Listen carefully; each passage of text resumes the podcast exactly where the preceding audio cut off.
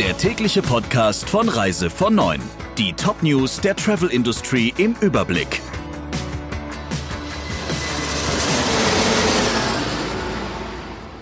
Mit Friederike Breyer. Schönen guten Morgen.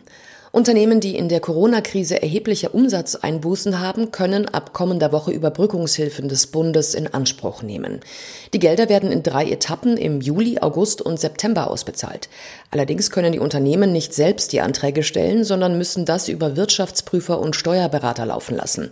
Die können sich seit gestern auf der Online-Plattform des Bundeswirtschaftsministeriums registrieren. Reisebüros können dabei entgegen früherer Pläne auch entgangene Provisionen und Veranstalter entgangene Margen geltend machen. Wie der Deutsche Reiseverband erklärte, werden laut Ministerium nicht eingegangene oder zurückgehaltene Provisionen für Reisebüros wie rückgebuchte Provisionen behandelt und fließen in die Berechnung des Umsatzrückgangs ein. Damit könnten alle entfallenen Provisionen durch Corona-bedingte stornierte Reisen den Fixkosten zugeschlagen werden. Sie fließen dann laut DRV in die Berechnung der staatlichen Beihilfe ein. Der Verband wertet das als großen Erfolg. Nun ist es fix. Der angekündigte Verkauf der TUI-Tochter Hapag-Lloyd Cruises an TUI Cruises, ein Joint Venture mit Royal Caribbean, ist perfekt.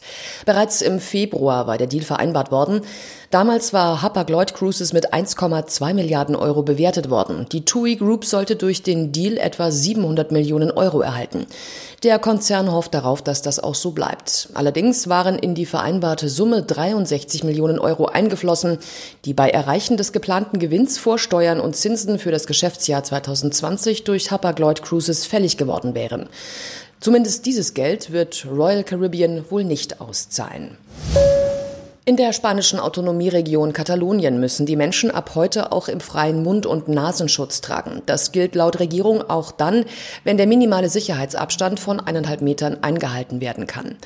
Zu Katalonien gehören unter anderem die Metropole Barcelona, aber auch die Costa Brava und die Costa Dorada.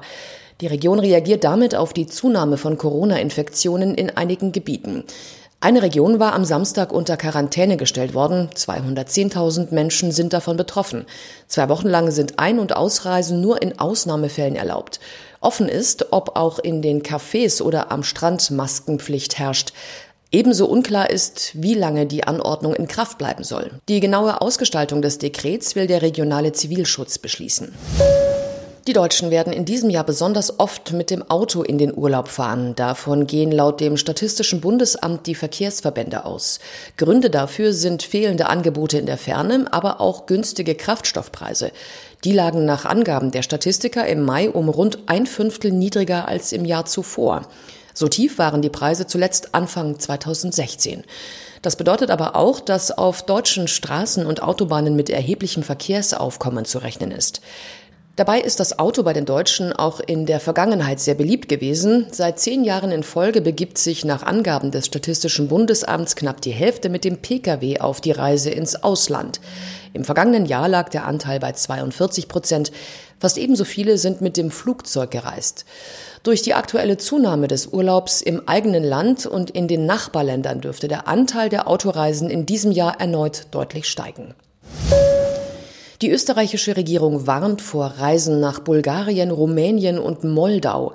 Dort sind die Corona-Zahlen erneut angestiegen. Auch die Grenzkontrollen zu Ungarn und Slowenien werden deutlich verstärkt, berichtet die Tagesschau. Österreichs Bundeskanzler Kurz erklärte, man erlebe immer mehr Einschleppungen aus dem Ausland. Deshalb appellierte er an die Österreicher, nicht mehr in diese Länder zu reisen. Wer etwa aus Bulgarien oder Rumänien zurückkehrt, müsse in eine 14-tägige Quarantäne oder einen negativen Corona-Test vorweisen, so kurz weiter. Bereits vor einer Woche hatte Wien eine Reisewarnung für die sechs Staaten des Westbalkans ausgesprochen. Es habe sich herausgestellt, dass in jüngster Zeit mindestens 170 Fälle von Corona-Infektionen in Österreich auf Heimkehrer aus diesen Ländern zurückzuführen seien, hieß es weiter. Der Reise von Neuen Podcast in Kooperation mit Radio Tourism. Mehr News aus der Travel Industry finden Sie auf reisevon und in unserem täglichen kostenlosen Newsletter.